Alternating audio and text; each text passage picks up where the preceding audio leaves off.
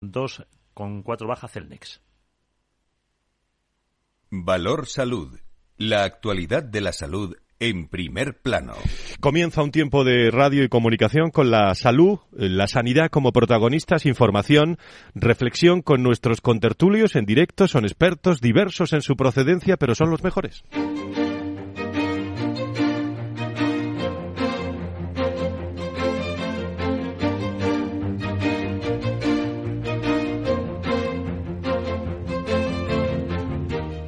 Valor Salud es un espacio de actualidad de la salud con todos sus protagonistas, personas y empresas. Con Francisco García Cabello. ¿Qué tal? Muy buenos días. ¿Cómo están? La sanidad en Madrid sigue alterada. La primaria, los médicos de la primaria y la comunidad de Madrid siguen sin llegar a un acuerdo, por lo menos a estas horas de la mañana, donde les hablamos en directo todos los viernes con eh, tertulia, con nuestros invitados en el mundo de la salud y la sanidad. Quizás no hablaríamos ¿eh? todas las semanas de este asunto si no fuera un aspecto que, que afecta ¿eh? a muchos eh, a muchos pacientes médicos de los hospitales madrileños que, bueno, echen un vistazo ¿eh? a la hemeroteca, a medios de comunicación. La palabra que más se utiliza es esta, amenazan con una convocatoria de huelga si el gobierno regional no ofrece soluciones respecto a cuestiones laborales ya saben, organizativas, por no contarles eh, toda la relación de demandas de, de los médicos. Para la Comunidad de Madrid lo tiene claro el consejero Ruiz Escudero.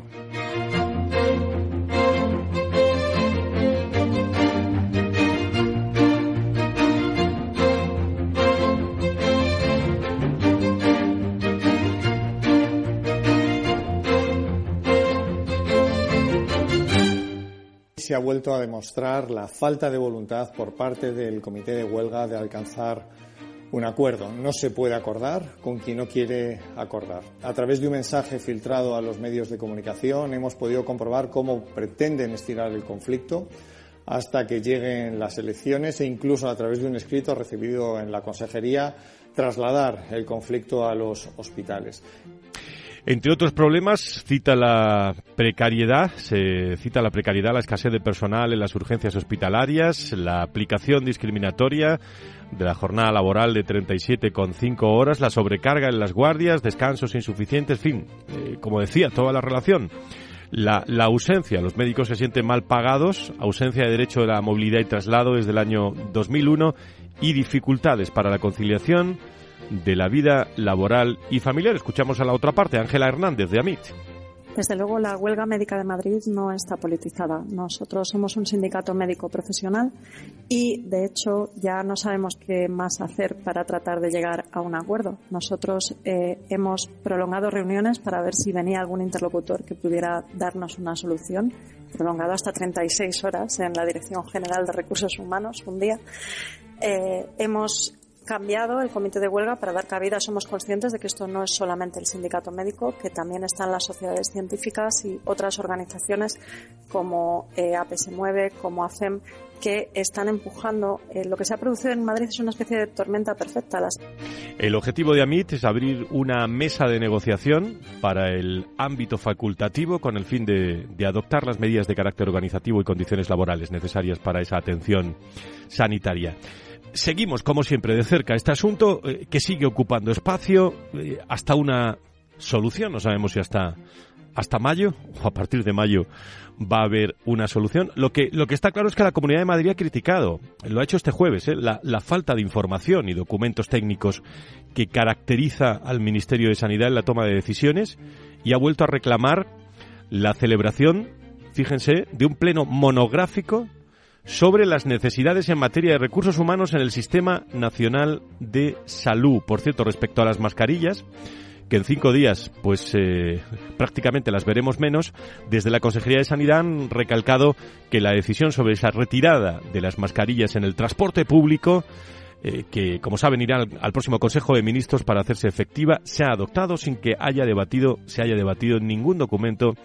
ni nada con las comunidades autónomas, ni en la Comisión de Salud Pública eh, de, de, ponencias de alertas, ni absolutamente nada. Durante esa celebración del Consejo Interterritorial del Sistema Nacional de Salud, eh, que por cierto presidió la ministra Carolina Arias, consejero de Sanidad, Enrique Descuero, que hemos escuchado en este programa, denunciaba que tampoco se les ha facilitado el documento técnico que avale esta, esta decisión. Así están las cosas cuando hemos conocido los datos del paro esta semana. Bueno, según el informe eh, publicado por el Ministerio de Inclusión, Seguridad Social y Migraciones, en 2023 eh, no ha comenzado de la mejor manera en lo que respecta a la creación y consolidación de empleo en el sector sanitario. Después del 2022, en que se han marcado récord de afiliación, sobre todo en el mes de agosto del pasado año, el comienzo de este nuevo año ha destacado por la destrucción de 17.329 empleos. Luego nos llevamos a la tertulia, ¿eh? eh si aquí hay fijos discontinuos, no hay fijos discontinuos, si el sector eh, también está sufriendo la, macro, siendo un sector eh, también en, desarrollo. Lo vamos a, lo vamos a, analizar, nos iremos también a distintos lugares del mundo de la salud y de la sanidad en rincones diferentes para analizar Laura Muñetón, unos eh, rincones en el programa de hoy que, pasan por dónde. Muy buenos días, ¿cómo estás? Muy buenos días, Fran, y a todos nuestros oyentes. Bueno, pues eh, programa interesante el que nos espera hoy en nuestro programa de salud y estarán hoy con nosotros Fernando Mugarza, Desarrollo Corporativo de IDIS, Carlos Rus, presidente de ASPI de la Comisión de Salud de la COE, Félix García también Giralta, asesor de, la, de Sanidad de la Embajada de Dinamarca en España y Elena Martín, consultora formadora en Estímulos. También, eh, bueno, finalmente también nos acompañará Angélica Alarcón, Chief Communication Marketing y Officer en, en Rivera Salud, ¿no? Y las voces de reflexión de nuestros contertulios Nacho Nieto y Antonio Burgueño, como son habituales. Bueno, pues eh, recordamos simplemente las eh, comunicaciones por si quieren conectar con Valor Salud esta mañana aquí en Capital Radio. Eso es, pues a través de nuestro canal de WhatsApp, línea directa para todos nuestros oyentes y pueden hacer tanto eh, notas de voz como escribirnos directamente de cualquier duda en, el aspecto de, salud. Y el número es el 687-050-600. 687-050-600. Gracias Laura Muñetón, gracias Victoria González, gracias Félix eh, Franco. Programa muy internacional hoy. Nos están esperando en Frankfurt y vamos a pasar por Dinamarca.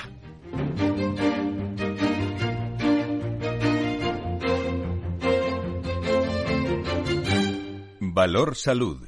La actualidad de la salud en primer plano. 10 y 12, 9 y 12 en las Islas Canarias. Nacho Nieto es experto en políticas sanitarias y es consejero de salud de La Rioja. Nacho, ¿cómo estás? Muy buenos días, bienvenido. Buenos días, Fran. Buenos días a todos los oyentes. Muchísimas gracias. Fernando Mugarza, director de desarrollo del IDIS. Doctor Mugarza, muy buenos días. Eh, ¿Cómo estamos?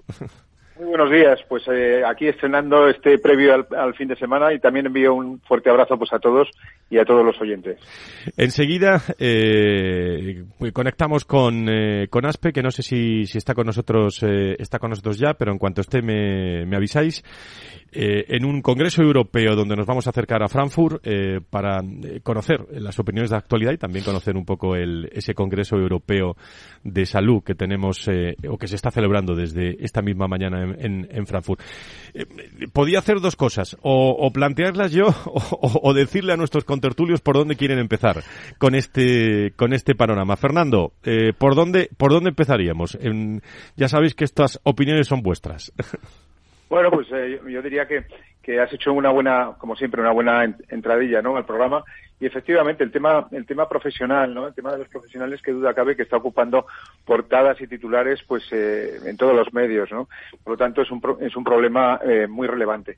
Yo diría que desde el punto de vista de la reflexión y, y también a título personal, yo creo que es fundamental en primer lugar, eh, cuidar a quienes en este momento pues están desarrollando la tarea asistencial en el, segmento sanitario que sea, médicos, enfermeras, eh, etcétera, etcétera, ¿no? Yo creo que es importante que las condiciones laborales en definitiva pues sean mejoradas, es evidente, ¿no? Para que sea atractivo además eh, el ejercicio de la medicina ya no solamente vocacional, sino también atractivo, que yo creo que eso es importante. Y ahí influyen pues diferentes parámetros, ¿no? Influyen parámetros salariales, influyen parámetros de desarrollo de carrera profesional, influyen parámetros también de contratación, como tú bien decías. Quiero decir que yo creo que merece un análisis en profundidad todo este todo este tema. No son no son problemas puntuales, es un problema más holístico, más transversal, ¿no? Y necesita una reflexión y tomar medidas eh, urgentes y además en profundidad. Y luego algo a lo que Nacho siempre hace referencia y que yo estoy absolutamente de acuerdo con él, que es el tema de eh, eh, impulsar todo lo que es la transformación digital del sistema, aprovechando todos los potenciales que nos ofrece, ¿no? Y ahí es donde desde la Fundación IDES estamos trabajando con AINCO, pues en todos los temas relacionados con, con interoperabilidad, eh, relacionados también con todo lo que es la continuidad asistencial, que creemos que es fundamental para evitar duplicidades y redundancias en pruebas diagnósticas, y en todo lo que es también pues la asistencia en remoto, pues cuando sea necesario. Quiero decir que todo tiene su papel, ¿no? La consulta presencial tiene un papel fundamental, pero la consulta también en remoto o a distancia, pues también tiene su lugar. Por lo tanto, es un cúmulo de circunstancias y de cosas que en definitiva lo que nos lleva a, a que hace falta un análisis en profundidad del sistema y cada vez se está hablando más de una refundación. Nacho. Sí, eh, buenos días, doctor Mugarza. Buenos días, gracias. Hoy, vamos, eh, la, verdad es que has dejado la última frase que, que es lapidaria, pero que es por donde tendríamos que empezar, ¿no? Esa refundación de posiblemente del Sistema Nacional de Salud, pero sobre todo de la atención primaria, como esa puerta de entrada que es el que ahora mismo eh, está, digamos, más en, en entredicho pero, pero eh, no puedo evitar eh, de, lo que inicialmente ha dicho, ha dicho Frank en el repaso de noticias que ha dado que han sido, que han sido muy interesantes y, y hacer tres apuntes, ¿no? Y luego podemos hablar efectivamente de la salud digital, de la transformación digital y de otras muchas cosas, pero yo creo que hay, hay tres cuestiones que merece la pena destacar desde mi punto de vista, ¿no? Uno ha dejado, ha dejado como en el aire que cuál era el objetivo de AMIS en toda esta historia en Madrid, porque en otras comunidades también ha habido, y vemos cómo se va siguiendo caminos y ritmos muy diferentes. El objetivo de AMIS está muy claro que es de mantener y ampliar en todo lo posible ese conflicto que se que ha originado, no porque no hubiese seguramente una base para, para algunas cuestiones, pero que se ha encargado de preparar y de calentar de buena manera, porque cada cada X días cada X días, semanas, van saliendo temas nuevos, con lo cual eh, es también un elemento más, no solo por las declaraciones que se hacen, sino también por lo que estamos viendo, ese hecho de que van eh, perdiendo fuerza algunas de las cuestiones de las reivindicaciones y van entrando otras. Bueno, luego lo de las mascarillas, eh, la verdad es que has estado, iba a decir sembrado, ¿no? Porque sería la primera vez que el Ministerio iba a preguntar en algunas cosas de las que ha hecho con el COVID, aunque ya eh, podamos empezar a pensar que, que se está acabando. Me llama también la atención que eh, se, se, pida un pleno monográfico ¿eh? para, para todo este asunto de, de los recursos humanos. Bueno, de los, sí, sí, sí, es que era la, la tercera era de los recursos humanos, efectivamente. Bueno, te iba a decir que se han pedido yo creo que muchas veces como plenos de otras de otras cosas para tratar para tratar temas para plenos monográficos, pero vamos, este de los recursos humanos es curioso. De todas maneras, el dato que has dado, que creo que eran 17.329, por lo tanto es una cifra dada o, o, facilitada con una con una exactitud considerable, ¿no? Eh, eh, en fin, eh, empleos que se han perdido, que habían desaparecido al inicio del 2023, yo creo que queda un poquito, un poco coja, ¿no? No, sabemos desde cuándo, eh, a qué se está refiriendo exactamente, porque el hecho es que en los últimos tiempos, pues fíjate, desde que empezaron a usarse las mascarillas, se ha incrementado de una forma considerable. Ha habido subidas y bajadas, pero de una manera muy importante el número de efectivos, de profesionales que trabajan en el sistema Nacional de Salud y, sin embargo, eh, los, los asuntos no se, no se arreglan, Las, los problemas no se solucionan. Algunos, eh, la propia presidenta de AMIS creo que ha dicho que desde 2001 estaban, vamos a ver que han pasado 23 años, vamos a ver si, nos, si empezamos a actualizarnos también en los problemas que será importante. Es verdad que algunos son tan viejos como eso, lo cual quiere decir que es que hay que dar soluciones. En los datos de destrucción del empleo, eh, Fernando, hablábamos de 17.329 empleos, más de 77.000 en, en, en global. Y según los datos que leí ayer y contaba en algún debate por la mañana, eh, hablando de, de, recursos humanos, muchas personas que se están yendo a cuidar a otras personas. ¿eh? eh el, eh, cuidadores, eh, bueno, que le, iba a decir que le sale mucho mejor, eh, pues irse ellos a, a, cuidar a esas personas, a contratar a, a, alguien. ¿Cómo estará el asunto, eh, Fernando? Pues sí, la verdad es que ese es un, un gran capítulo, ¿no? Que merecería la pena hacer no uno, sino varios programas específicos sobre él, ¿no? Que es todo eh, todas las cuestiones relacionadas con el, el, aspecto sociosanitario, conocido así como sociosanitario, ¿no? Todo el tema asociado también a todo lo que es el envejecimiento, la cronicidad, la fragilidad, sobre todo, la fragilidad y la vulnerabilidad. Y yo creo que en ese sentido, pues claro, llegamos a, a edades muy avanzadas en la vida, lógicamente con los déficits eh, correspondientes, cada cual el suyo o los suyos, ¿no? Y a partir de, ahí llega el momento de la necesidad de ser cuidado, ¿no? Probablemente en el resto de tu vida has estado cuidando, ¿no? Unas veces a hijos, otras veces a padres, pero llega el momento en que necesitas ser cuidado, ¿no? Y ahí viene y ahí viene el problema, viene el problema porque claro, las residencias eh, sanitarias públicas, por ejemplo, pues tienen tienen unas listas de espera también pues muy relevantes. El otro día lo estaba viendo un informe precisamente en televisión, ¿no?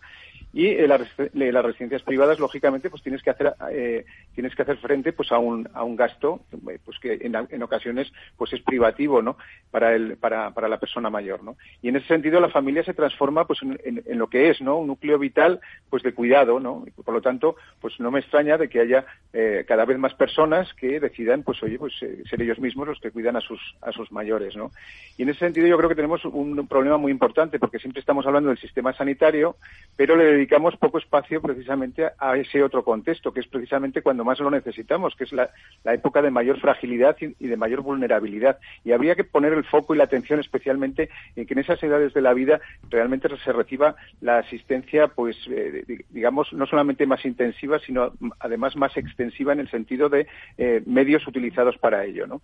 Yo creo que ese tema eh, es muy relevante, ya digo que deberíamos de abordarlo con mayor profundidad. Y luego, si me permitís una cosa con respecto a lo que estaba diciendo Nacho con el tema de recursos humanos. bueno, el, el foco de atención está puesto en el número, ¿no? Y indiscutiblemente, pues efectivamente debemos de tener un déficit de profesionales tanto en, la vertiente médica como en la vertiente de enfermería como el resto de las profesiones sanitarias, ¿no?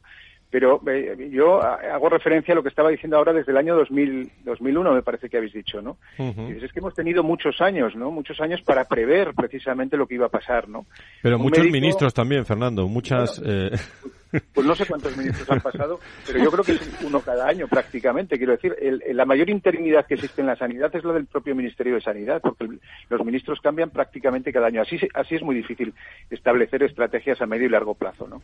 Entonces, en ese sentido, hay que tener en cuenta que un médico, una enfermera, un profesional sanitario no se inventa de la noche a la mañana. Requiere su formación, requiere sus tiempos, requiere sus años, tiene que pasar por los periodos de especialización. Quiero decir que eso, eso requiere una estrategia, como digo, a, por lo menos a, a medio y largo plazo y la estamos planteando a corto plazo. Parece como si los médicos o las enfermeras o los profesionales sanitarios los, pudimos, los pudiéramos sacar eh, inmediatamente, pasado mañana. Oiga, no, esto requiere, como digo, una planificación. Tenemos un déficit de planificación y de gobernanza importante, que pienso, ¿eh? es una opinión mía. Eh, sí, sí, Fernando, pero el problema no es al plazo que lo presentamos, el problema es que ya es que no se, no se plantea realmente la solución. Vamos arrastrando el problema, lo vamos aumentando, pero no, no se plantea, por eso, por eso lo tenemos lo tenemos ahí. No es una cuestión de plantearse o no a corto plazo. Lo peor de todo es que no se plantea, por lo menos no se plantea la, solución. Y eh, en lo de los eh, cuidadores, en este tema que nos ha, que nos ha lanzado ahí Fran, es cierto que, que debemos, yo creo aquí, eh, dos, dos pinceladas, ¿no? Una que hoy toda la atención a las personas mayores, que todas lo van, lo vamos a necesitar, está basado en la dependencia, en la atención a la dependencia, lo cual plantea un marco, plantea unas opciones, pero también plantea, está planteando unas limitaciones especialmente en la práctica.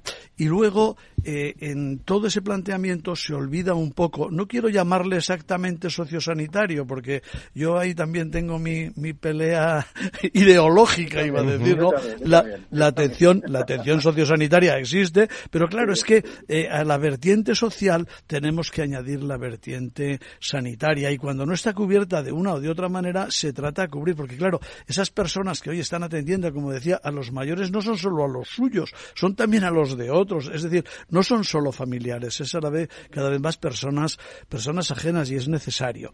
Y todo eso hay que, sobre todo, ordenarlo y regularlo bien, para que la atención sanitaria sea la adecuada y la correcta en esos casos, o sea, en casa de cada uno, que es donde mejor en muchas ocasiones se puede atender, y por otro lado, para que esa vertiente social sea también atendida. Y ahí está el asunto, ahí es na, y cada vez decimos, eh, se dicen cosas más raras de esto, pero yo creo que confundiendo un poco y tratando de llevarlo a otros terrenos, sino al que realmente, de, al que realmente debe ocupar. Por cierto, una referencia, una eh, referencia, Fernando. Sí, adelante, Fernando. No, que decía que eh, simplemente como otra pincelada y como un apunte, ¿no? Desde la Fundación IDIS hace, hace unos años ya lanzamos un informe, ¿no? Que además yo invito a que, bueno, pues a que nuestros oyentes que estén interesados, pues que puedan acudir a nuestra página web y, verlo y leerlo, sobre eh, el tema de los cuidados intermedios, que esto mm. también requeriría otro programa, ¿no? En el sentido de... Eh, ya van dos. Cuidados, ya van dos, ya van dos. Esos cuidados que se realizan precisamente en domicilio. Pero como digo, cuidados intermedios probablemente sea motivo de un programa entero. Esto es un tema además que me interesa mucho desde hace muchos años. Por cierto, una referencia, vuestra opinión, aunque sea en, los eh, minuto y medio o dos que nos quedan prácticamente. Eh, ¿Cómo pasa el tiempo? Eh? Tres años ya, eh, desde, desde todo esto del COVID. Eh, aquí, el, el, viernes que viene vamos a recuperar algunos sonidos de aquellos programas que hacíamos también durante hace tres años del, del COVID. Pero, por ejemplo, en la Comunidad de Madrid 14.000 afectados por, por el COVID, solo quedan 79 eh, a esta hora, 10 y 25, 9 y 25. La que se ha pasado, cómo se ha superado, pero merece una reflexión, ¿no, Fernando?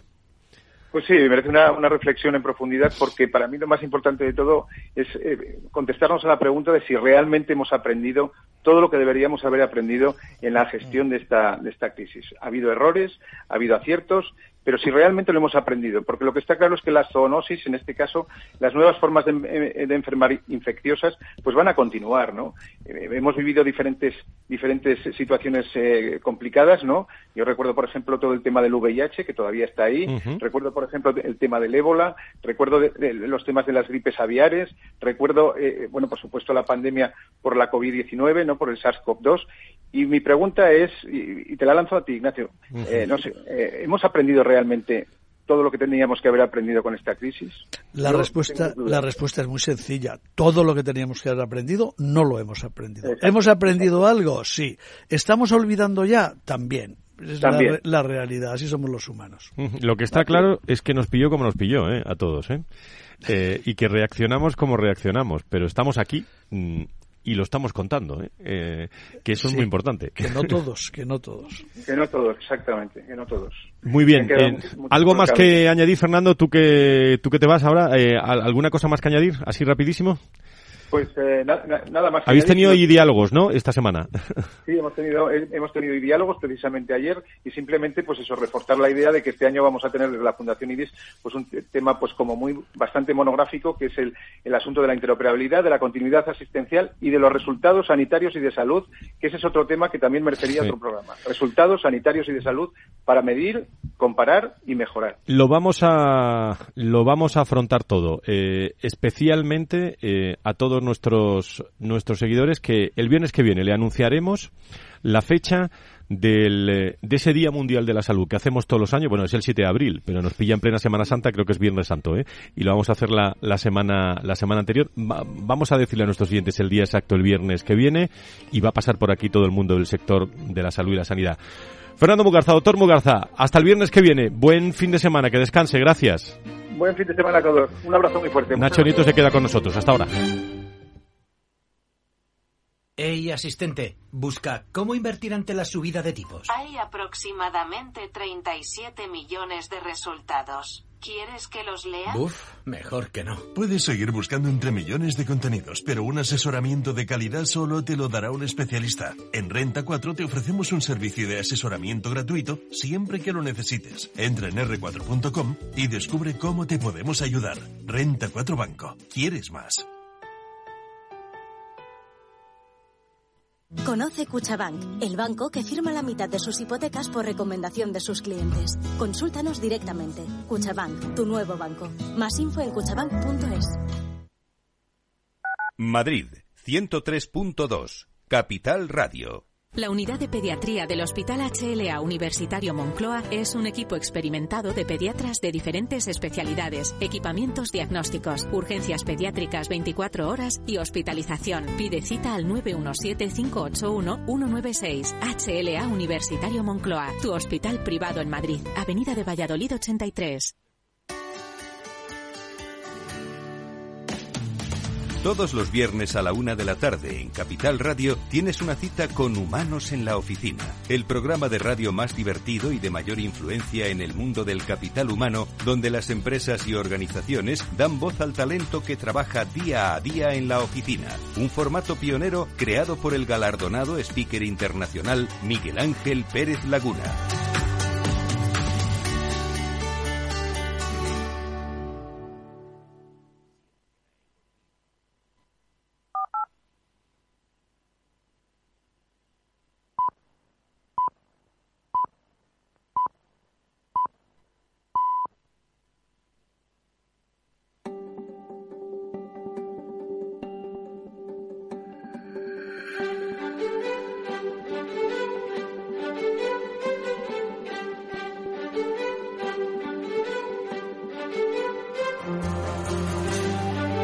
Valor Salud es un espacio de actualidad de la salud con todos sus protagonistas, personas y empresas.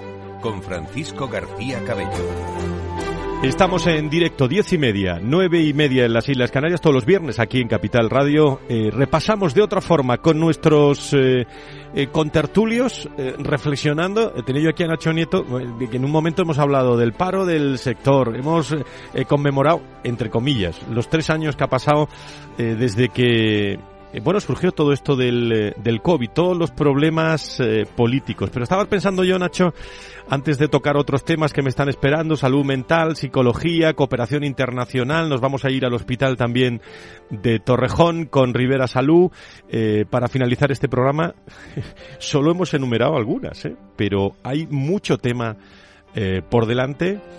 En un momento en el que, bueno, pues no se está dando un rumor por ahí de, de quién va a ser nuevo o nueva eh, ministra. Eh, de momento, de momento no tenemos. Aquí no comentamos muchos rumores, comentamos noticias, pero, Sí, no, pero se, está, se está comentando algún, Sí, algún nombre sí, por ahí. sí, yo algo he oído, pero me pareció como una, iba a decir broma, como un chiste, una caricatura, no, no me lo tomé muy en serio. Eh, en fin, después de la experiencia que hemos tenido en su actual ministerio, en sanidad, es lo que nos faltaba en este último año de legislatura. ¿no? Es lo que Menos hay. mal que ya no hay COVID. Es lo que hay, pero qué difícil, y tú conoces muy bien lo que estoy diciendo, qué difícil es, eh, iba a decir, hacer política sanitaria eh, o, o hacer eh, políticas sanitarias en general eh, cuando cada, Sí, cada cierto tiempo... con ese reciclaje. con ese reciclaje, ¿no? Es Porque imposible. No, los no, enfermos siguen estando ahí, ¿eh? Los y los enfermos. problemas. Sí. Así los tenemos. 20 Ujú. años después, los mismos problemas. Vamos a hablar de psicología y de salud mental enseguida.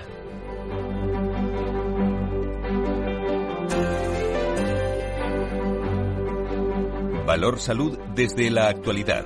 La salud al alza. Es el gran reto de las organizaciones, eh, la salud mental en el punto de mira, una eh, salud mental eh, que, bueno, que hace eh, o que lleva a cabo, con, se lleva a cabo con palancas en, en muchas organizaciones, en personas. Eh, nos lo llevamos también al trabajo. El, la forma de, de desarrollarnos. 1,2 millones sobre 20 millones de personas están de baja por, por problemas eh, de salud de salud mental. En la tertulia hoy Elena Martín, consultora formadora eh, sobre el terreno, eh, hablando de estos temas de psicología, de salud mental, de estímulos. ¿Qué día, Elena? ¿Cómo estás? Muy buenos días, bienvenida. Hola, buenos días, muchas gracias. Bueno, la salud mental en el punto de mira es el gran reto. A través de, de qué riesgos psicosociales eh, estamos hablando que están ahí eh, y que tenemos que cuidarlos mucho. Eh, vamos a recordárselo a nuestros oyentes. Bueno, en España al final hablamos de tres riesgos psicosociales principales, ¿no? Que son el estrés, el más común, el más conocido, ¿no? Y del que más sobre todo hablamos, hablamos también de la violencia, ¿no? Cada vez también más, más en boca de todos. Este año ya entra en vigor el convenio 190, ¿no? Por el que se pretende erradicar la violencia en el trabajo y también la fatiga, ¿no? Sobre todo derivada del trabajo a turnos. Estos son los tres principales riesgos. Sí que es verdad que con los años las nuevas condiciones están emergiendo nuevos riesgos, ¿no? Pero principalmente en España hablamos de estos tres. Pero Elena, ¿eso no lo teníamos antes? Eh, cuando tú no habías nacido todavía?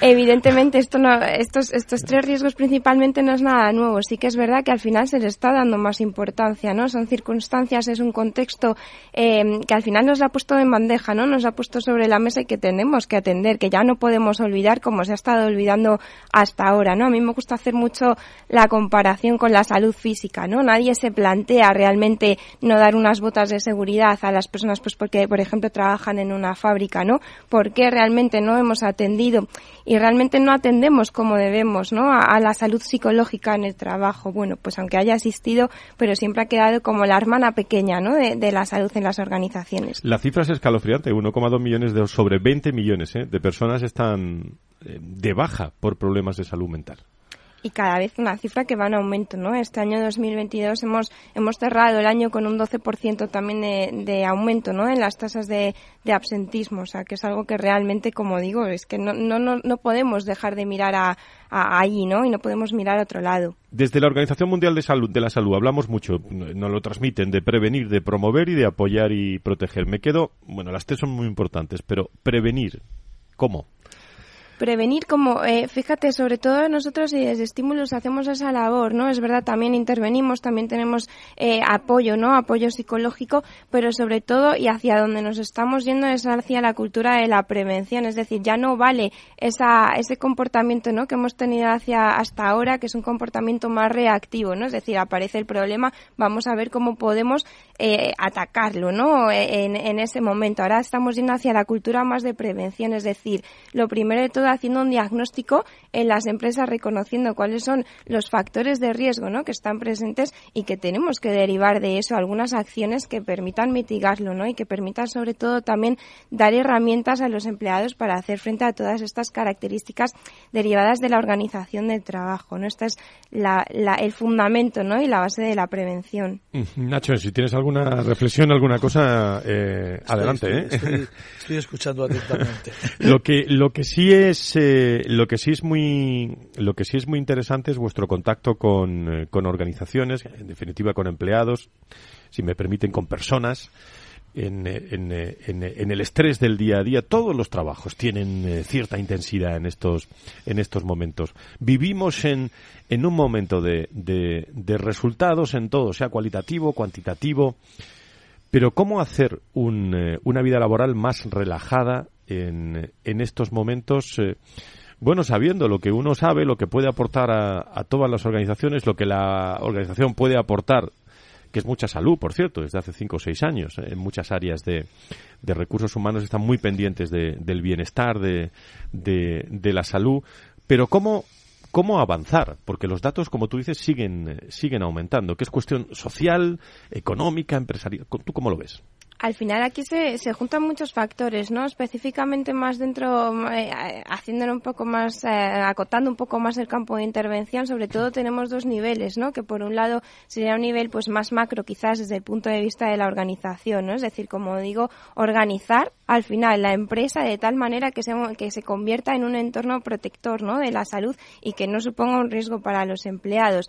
Y por otro lado, pues también desde un, desde un punto de vista un plano más individual, es decir, oye, ¿cómo podemos dotar a los empleados de herramientas y estrategias para que ellos puedan también em, tener ¿no? E, e, esa, esa cajita de herramientas para hacer frente a estas situaciones y que les impacten lo menos posible, ¿no? Con lo cual, cuando hablamos de salud mental, no podemos tener únicamente un punto de vista, sino que tenemos que tener una visión más amplia, ¿no? Y tener diferentes focos de... Dime una cosa, el estrés, la ansiedad, todo esto, fíjate lo que te pregunto, ¿eh?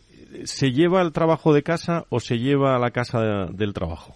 la salud mental al final yo la defino como, me gusta definirla como un líquido corrosivo, ¿no? Es que da igual de dónde venga el origen, que al final nos va, nos va a, arrasar, ¿no? Con todo, con lo cual realmente no hay barreras definidas en si empieza en la casa, empieza en el trabajo. Lo que sí sabemos que todas estas esferas y áreas de nuestra vida repercuten, ¿no? Intervienen en, en la salud mental. Por tanto, desde, desde la organización al final eh, tienen, ¿no? Y tenemos que actuar en el campo en el que nos pertenece, que son las organizaciones. ¿no? La empresa. Bueno, pues lanza un mensaje de, digo, para personas, para empresas. Eh, eh, este programa siempre en un viernes, que tenemos la opción del fin de semana de, de, relajarnos un poco para afrontar otro lunes que está ahí, ¿eh? el lunes está ahí y va a volver. Eh, y, y, todo es salud, ¿eh? y todo es, por eso estamos hablando de, de esto. ¿Algún consejo? Yo daría dos, ¿no? Lo primero de todo es que las organizaciones tienen que, de nuevo, ¿no? Dejar un poco de lado esta, esta, este comportamiento reactivo y pasar a, a un comportamiento más proactivo y más de prevención, ¿no? Y que, bueno, pues que todo lo que hemos aprendido, como estábamos, estabais comentando, que no lo olvidemos y que realmente no se convierta en algo como, como siempre decimos una moda, sino que sea una realidad, ¿no? Y que la salud mental siga estando y forme parte de, nuestro día a día, ¿no? El cuidado de la salud mental. Pues muchísimas gracias, ¿eh? eh por el trabajo que estás haciendo, Elena, y, te quedas con nosotros si quieres un, un, rato para intervenir en lo que quieras. Gracias, ¿eh? Gracias. Nos vamos enseguida a Dinamarca. Valor Salud. La actualidad de la salud en primer plano. Hay una intensa agenda, ¿eh? Eh, las cosas que se entera uno, ¿eh? de cooperación institucional entre autoridades sanitarias españolas y de otros países. En este caso, de autoridades sanitarias españolas y danesas, ¿no? Por ejemplo, con, para que lo sepan, con la asistencia de la presidenta y del vicepresidente de la Comisión de, de Sanidad del Congreso de los Diputados, bueno, pues ha, habido una destacada representación de autoridades españolas que acudieron, si no me equivoco, la semana pasada a Dinamarca en viaje institucional, cumpliendo una, extensa agenda de cooperación en materia de, de salud, tres días allí, y se inició con la invitación del Ministerio de Asuntos Exteriores danés y la organización de Helker Demark, eh, principales anfitriones, y la agenda de trabajo fue preparada en, en Madrid. Eh, se trajeron muchísimas cosas y recibieron también otras muchas hablando de, de, aspectos que afectan a la salud, de la salud digital, de muchos, de muchos entornos de, de preguntas y respuestas interesantes. Félix García es asesor de sanidad de la Embajada de Dinamarca en España, está en directo con nosotros esta mañana. Querido Félix, ¿cómo estás? Muy buenos días. Hola, muy buenos días. Bueno, eh, cuéntanos objetivos de esta visita eh, con autoridades españolas organizada por, por la Embajada de Dinamarca en España. Sí, por supuesto. Pues eh, quizás en primer lugar me gustaría comentar eh, eh, a lo mejor un, poco cuál es el trabajo de las embajadas, ¿no? Porque, ¿Por qué surge todo esto, no? Porque una embajada está invitando a autoridades sanitarias a, visitar Dinamarca, ¿no? bueno, las embajadas, como, como todos sabéis, se dedican, son la representación en el país de, otro país extranjero, ¿no? Pero su principal función es poner en contacto, pues, agentes, ¿no? Agentes de un país y de otro. Entonces, normalmente lo conocemos como, a, lo mejor más en el terreno macro, ¿no? De la política macroeconómico, pero luego también se aterriza eh, en colaboraciones mucho más específicas y también es en el caso de la sanidad, ¿no? Entonces, eh, siguiendo esta, esta, esta, esta intención, pues eh, se puso en marcha esta iniciativa, ¿no? Cuéntame, al final, ¿qué conclusiones sacáis de todos estos encuentros? Eh, qué temas han servido, cómo, cómo influye todo esto en el entorno de la, de la salud, qué nos llevamos de toda esta visita. Sí, pues dado que el objetivo era precisamente intercambiar experiencias ¿no? y conocimiento entre, entre dos países que tienen sistemas eh, de salud muy similares, pues eh, bueno, eh, yo creo que, que, que, hemos visto cosas muy interesantes, ¿no? Algunas de ellas, pues por ejemplo, eh, cómo es un hospital de diabéticos, un hospital especializado en la atención a pacientes diabéticos, una clínica especializada en, pacientes que tienen que necesitan cuidados de ostomía y, bueno, pues también hemos visto un centro de coordinación de emergencias que utiliza la inteligencia artificial para hacer el triaje de las llamadas que se reciben, ¿no? Especialmente importante fue durante la, la época del COVID, ¿no? Cuando se desbordaron los números de, de, emergencias y, bueno, pues se necesitaba hacer ese triaje para poder eh, satisfacer esa, esa demanda de la población. Tú que estás aquí eh, como asesor de sanidad de la Embajada de Dinamarca en España y conoces la sanidad de tu país, eh, no quiero ni siquiera que comparemos, ¿eh? Pero, ¿cómo lo ves? ¿Cómo lo ves? Bueno, Nacho, pues sí, Nacho, sí, pero, pero, pero ¿cómo, lo ¿cómo, lo ves? ¿Cómo lo ves? Pues mira, quizás eh, mejor que, que, hacer yo esa comparación o esa valoración, eh, puedo comentar algunas de las valoraciones, ¿no? Que precisamente las autoridades que nos acompañaron pues hicieron durante el viaje, ¿no? Eh, como bien has comentado, pues tuvo, eh, tuvimos representación, tanto a nivel estatal, de representantes de la sanidad a nivel estatal, Senado, Congreso, los representantes de la Comisión de Sanidad en ambas cámaras, el Ministerio de Sanidad, la Secretaría General de Salud Digital y luego también representantes de las diferentes direcciones generales y secretarías generales de, de consejerías de sanidad de diferentes comunidades autónomas, ¿no? Entonces lo que yo creo probablemente una de las cosas que más les llamó la atención fue eh, un tema que estábamos hablando antes, ¿no? Eh, el tema de, de, de, la atención sociosanitaria, ¿no? El tema de, eh, de cómo acercar la atención al ciudadano y cómo eh, poner el foco en la prevención, en la promoción de la salud, precisa, precisamente para que eh, no tengamos picos y no saturemos lo que es la asistencia sanitaria en los hospitales, ¿no? Quizás también otra de las cosas que les impresionó fue eh, que esta atención sociosanitaria, pues el, el, papel de los municipios, el papel de los ayuntamientos jugara una clave esencial precisamente por la cercanía al ciudadano, ¿no? Son los que están en mejor disposición de, de, gestionar, ¿no? Esta parte, la parte sociosanitaria. Y, y bueno, pues eh, a lo mejor como último punto, pues sería eh, los superhospitales, ¿no? Una estrategia de Dinamarca eh, por la que quieren pasar de tener muchos hospitales pequeños a tener pocos hospitales muy grandes y muy especializados, donde eh, los especialistas eh, que trabajen ahí pues tengan un nivel de actividad que les permita resolver y les permita resolver en las mejores condiciones eh, posibles. Uh -huh. Nacho, ¿alguna pregunta, muy, reflexión? Muy interesante. Si no, yo no me, no, uh -huh. no es una cuestión ya de preguntas. Bueno, decirle que cuando quiera yo estaré encantado de asistir en la, eh, en la embajada de Dinamarca o en Dinamarca, ¿no?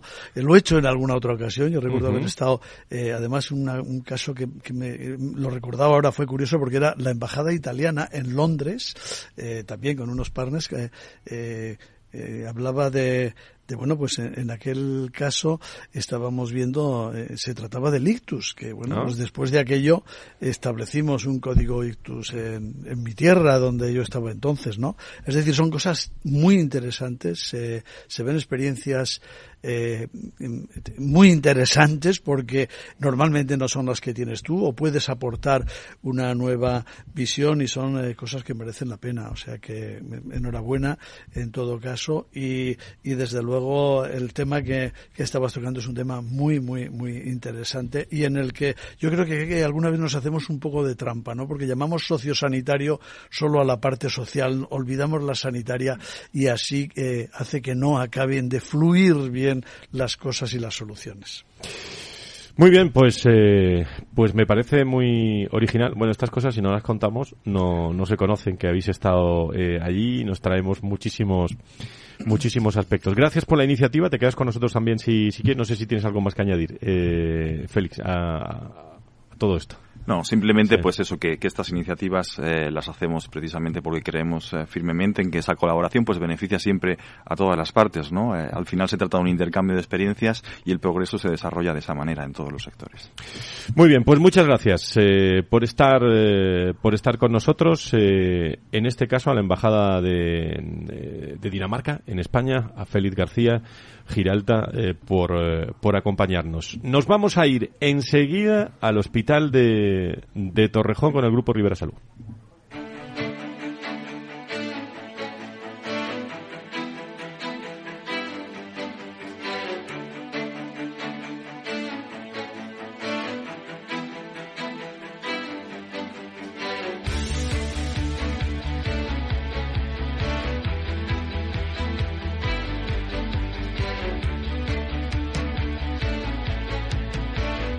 Salud. La actualidad de la salud en primer plano. Bueno, pues eh, estamos en un programa muy internacional eh, hoy. Creo que se incorpora eh, Antonio Burgueño también como la siempre la tertulia final. Nacho Nacho Nieto ha empezado la, Comisión Europea. Estamos intentando con, conectar con, con Frankfurt. Allí está allí y no se lo contamos el viernes el viernes que viene. Querido querido Antonio, ¿cómo estás? Muy buenos días. Bienvenido. Buenos días a todos. Bueno, enhorabuena, ¿no? Porque creo que te han incorporado al Círculo de la Salud o, o cuéntame exactamente esa noticia de esta semana. Círculo de Sanidad. Círculo, Círculo de Sanidad. sanidad eh, eso, Círculo de Sanidad presidido Eso, eso es muy importante, ¿no, Antonio? Importantes son los que están ahí, los que no se come a su mamí. Entonces, entonces, bueno, no, sí, bromas aparte, eh, es un tema muy interesante, que, una iniciativa que lleva muchos años duda. y, que, y que pretende recoger pues a las empresas, empezó a pensar, en poner altavoz a, la, a, las, a las empresas que no son directamente la industria eh, farmacéutica ni la tecnológica, y bueno, pues se van sumando diferentes empresas para, y ya mucho tiempo trabajando, haciendo jornadas, publicando cosas, eh, generando conocimiento, generando opinión eh, sobre el sector de la sanidad, una vez más buscando la mejora sanidad. Colaboran con el proyecto Venturi y, desde el principio colaboramos mucho y lo que se ha dado es un paso más, integrarme dentro de la, de la estructura de socios y para mí es un auténtico lujo, evidentemente. Bueno, pues enhorabuena y un lujo también tenerte como siempre con nosotros desde, como saben, todos nuestros contertulios, todos nuestros eh, invitados eh, lógicamente tienen que ver con el mundo de la salud y la sanidad aquí los viernes, pero es muy enriquecedor, ¿eh? ¿eh? todas las experiencias que se tienen a lo largo de la, de la, semana que se vuelcan en este, en este programa. Creo que tenemos, eh, desde producción me dicen, tenemos conexión con Angélica Alarcón ya, responsable de comunicación, marketing y responsabilidad social del grupo Rivera, Rivera Salud. ¿Es así? querida Angélica, ¿cómo estás? Muy buenos días, bienvenida. Hola, Fran, buenos días. Y un saludo también para Antonio, que acabo de escucharle, que pues está por ahí. Ahí lo tienes. Y a Nacho Nieto también en tertulia. Bueno, eh, cariño hace muchos años. Desde luego, desde luego. Eh, bueno, estáis de enhorabuena. Eh, queremos resaltar para acabar el programa una iniciativa muy interesante, una campaña para concienciar sobre problemas cardíacos en el primer eh, metródomo arrítmico de la historia. Cuéntame esto eh, bien contado, Angélica, para que lo entiendan todos nuestros oyentes. Sí, pues nada.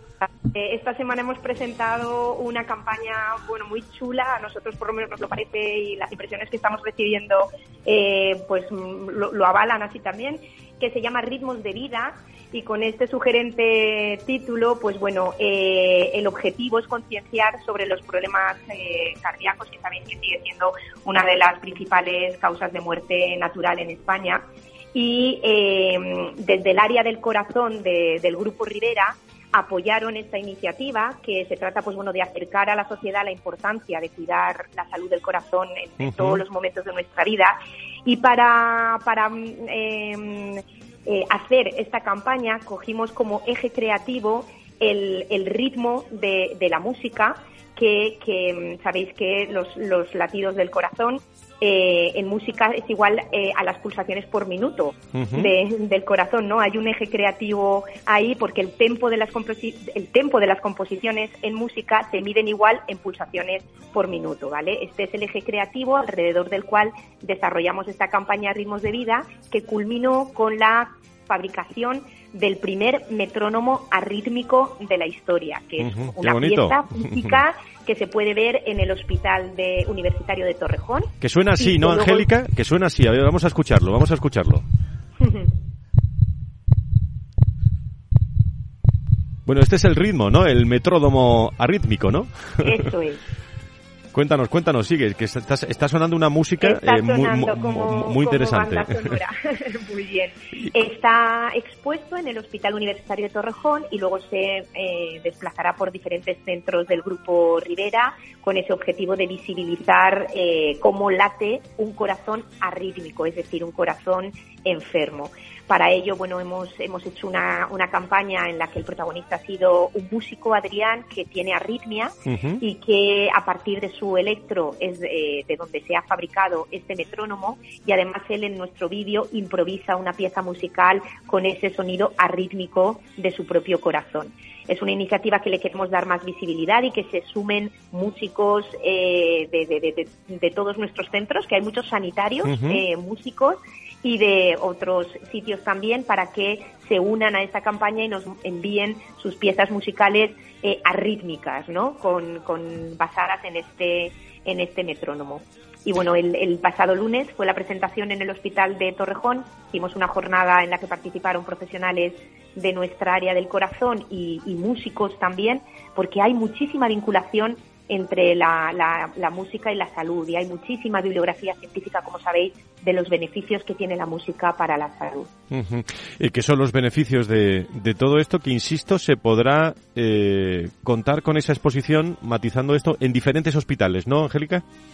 Correcto, en una primera fase va a estar ahora en un mes, un mes durante un mes hasta finales de, hasta todo el mes de febrero va a estar en el Hospital Universitario de Torrejón y posteriormente viajará a otros centros Rivera, al Hospital Universitario de Vinalopó en Elche, al Hospital Povisa en Vigo y al Hospital de, de Denia en Alicante. Estos son los cuatro centros que en principio van a coger la exposición, pero en nuestra web ritmosdevida.com hay también un formulario para que cualquier centro, cualquier asociación, cualquier entidad que quiera tener este metrónomo con toda la historia que hay detrás eh, expuesto en sus instalaciones puede solicitárnoslo y, puede viajar. La idea es que el metrónomo viaje a cuantos más sitios eh, mejor para, como decía al principio, concienciar, sensibilizar y divulgar la importancia de los cuidados del corazón con, eh, con esas bandas musicales que estamos escuchando y con ese ritmo del corazón, mm, casi vamos a poner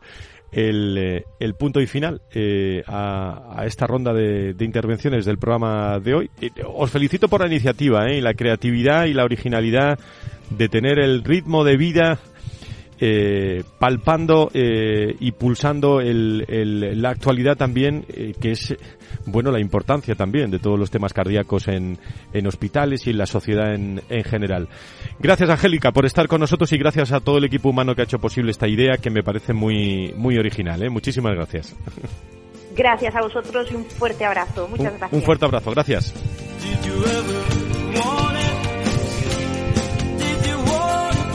Valor Salud es un espacio de actualidad de la salud con todos sus protagonistas, personas y empresas. Con Francisco García Cabello. Estos son Sunking Creds, eh, o eh, un grupo musical que fue, fue el que sonó eh, en, el, en Rivera Salud.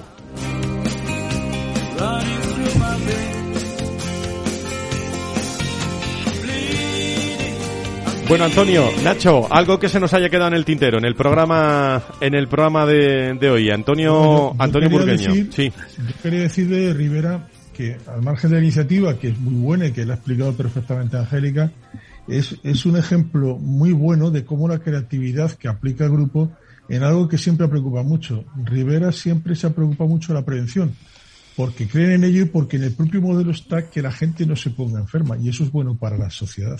Y es algo muy importante destacar. Cuidar bien, atender bien, pero la prevención siempre ha dado mucha importancia. Esto es una, idea creativa preciosa. Antonio, pues muy bien, bueno, enhorabuena, ¿eh? Pues, que no te lo había dicho todavía. Eh, pero eh, efectivamente, la prevención que, qué importante es. Eh, lo que pasa es que estamos en estos momentos viviendo una situación donde parece que hace un poco más difícil esa prevención en la salud en algunos momentos eh, de sensación sobre todo no por por eh, un poco los problemas que hay este este estado de conflicto que se va convirtiendo en permanente más o menos porque unos eh, sitios se resuelve antes y en otros después eh, que no se acaba de entender tampoco mucho y sin embargo olvidamos eh, algunas cuestiones tremendamente importantes, ¿no? Que es eh, que cómo poder hacer las cosas mejor, cómo utilizar mejor los medios que tenemos a nuestra disposición.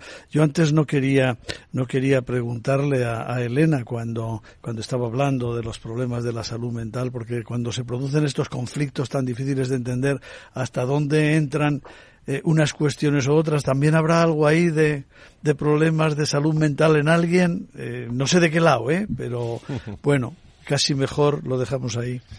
Bueno, pues eh, prácticamente recta, recta final del, del programa. Queda tiempo para, para muchas cosas en materia de salud y de, y de sanidad. Eh, en un momento, eh, Antonio, donde, eh, como decimos, eh, no sabemos quién va a sustituir a Carolina Darias, ¿no? Como ministra, eh, que eso tiene mucho, eh, tiene mucho de, de, de, actividad y no sé yo si va a ser de, de un día a otro, ¿eh? No sé si va a ser en las próximas, en los próximos días, que vamos a conocer. Que los rumores que los rumores que nos llegan y no decimos aquí en este programa no se conviertan en noticia que haya que dar. Bueno, bueno, Hemos- vamos, hemos vamos a ver. hemos coincidido. Los pelos de punta. Vamos a ver, se lo diremos a nuestros oyentes cuando se dé. Demuestra que cualquier situación, por mala que sea, puede, puede empeorar. Muy bien. Pues eh, muchísimas, muchísimas. Antonio, algo más que añadir que nos, que nos vamos ya, Nada, siempre con tonos que tenga- musicales. que tenga todo el mundo un buen fin de semana y mucha salud. Querido Nacho, gracias Que por estar con en nosotros. valor siempre. Eso es, eso es. Eh, y enhorabuena eh, por Círculo de la Sanidad. Ya tenemos a, a otro contertulio en, en, en- en lugares muy importantes, el mundo de la salud y la sanidad. Querido Nacho, buen fin de semana también, ¿eh? Hasta el- Igualmente. hasta el viernes. Buen fin de semana, hasta el viernes. Adiós, Diana, que está por aquí también con nosotros. Gracias, ¿eh? El, eh, el- el- y, a, y a todos ustedes también, que disfruten mucho, que descansen, que en- se relajen este fin de semana eh, con, eh, con todos los que quieran. Eh, a las 10.59, continúen en Capital Radio, con buenos tonos musicales para acabar y relajarnos. En Valor Salud, el viernes más. Adiós. Valor Salud. La actualidad de la salud en primer plano todas las semanas con sus personas y empresas. En Capital Radio, con Francisco García Cabello.